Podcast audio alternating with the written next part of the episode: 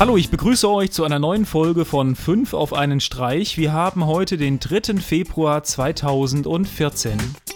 In meinem ersten Tipp habe ich ein Video für euch. Demnächst kommt der zweite Teil von Captain America in die Kinos und zum Super Bowl wurde jetzt der zweite Trailer veröffentlicht. Im nächsten Tipp geht es um RAS BMC und zwar wird die XBMC-Variante für den Raspberry Pi heute ein Jahr alt. Ja, dann sagen wir doch mal herzlichen Glückwunsch. In meinem nächsten Link dreht es sich um den Musiksender QTOM. In der Nacht zum 1. Februar wurde der Sendebetrieb des Musiksenders komplett eingestellt. Der Sender konnte über das Internet, über eine Smart TV-App und eine eigene Mobil-App empfangen werden. Gerade im Bereich Smart TV ist QTOM immer ein Vorzeigeprojekt gewesen. Durch die steigende Anzahl internationaler Konkurrenz wird es natürlich immer schwerer, so ein Format und so ein Projekt aufrechtzuerhalten halten. Und deshalb hat man sich auch zur Einstellung des Sendebetriebs entschieden, da es einfach immer schwerer wird, Investoren in Deutschland zu finden.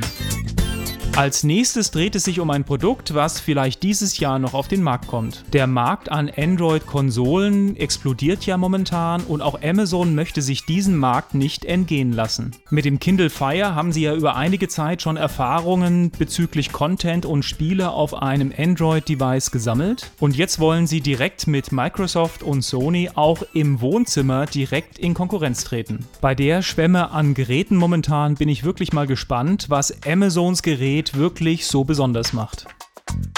Und zum Abschluss habe ich mal wieder ein Crowdfunding-Projekt für euch. Und zwar dreht es sich um den Fitness-Tracker Atlas. Und das Besondere an diesem Gerät ist es, dass es individuelle Workouts erkennt. Dadurch braucht ihr nachher nicht nachträglich bestimmte Bewegungsabläufe zuzuordnen, sondern das Ganze wird über die Uhr direkt für euch erledigt. Das Gerät hat einen Beschleunigungs- und Lagesensor und eine integrierte Datenbank mit Bewegungsmustern und kann darüber die entsprechenden Übungen zuordnen. Außerdem hat das Gerät einen integrierten Pulsmesser. Das zeigt mal wieder, was für ein Bedarf an solchen Aufzeichnungsgeräten im Sport und Fitnessbereich besteht. Und das erklärt auch so ein bisschen, warum Samsung und jetzt auch Apple in dem Bereich ganz genau gucken möchte, was sie an neuen Geräten anbieten. Das Atlas-Projekt wurde schon komplett finanziert und läuft insgesamt noch vier Tage.